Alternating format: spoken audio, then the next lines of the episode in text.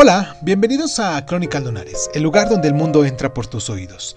Yo soy Irving Sun y en nuestra sección del día de hoy, de Cuéntame un libro, vamos a viajar hasta Inglaterra, lejos del mundanal ruido.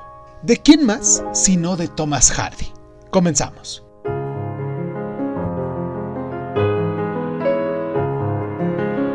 Las presiones de la modernidad de finales de la era victoriana, bien presente en las últimas obras de Hardy, apenas rozan el mundo de lejos del mundanal ruido. Los personajes rurales secundarios parecen proceder de una época anterior, y Hardy aplica por primera vez el hombre de Wizard al paisaje topográfico e imaginativo donde ambienta sus mejores novelas. Sin embargo, la visión de Hardy ya abarca injusticia y tragedia. La historia va más o menos así.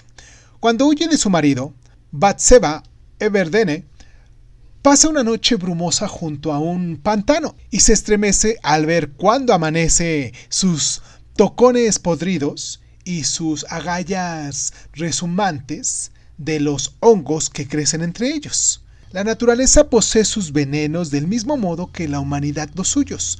De los cinco personajes principales, dos son mm, patológicamente destructivos.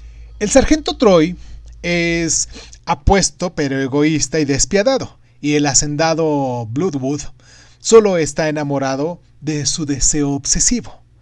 Fanny Robin, una traicionada inocente, prefigura la reivindicación de Hardy de la mujer caída en Tess, pero Tess era desafiante, Fanny era pasiva, incluso Batsheda, de mente independiente, bondadosa e inconstante, provoca más penas que alegría. Solo Gabriel Oak es bondadoso de pies a cabeza y ha de esperar al último capítulo para obtener esta recompensa.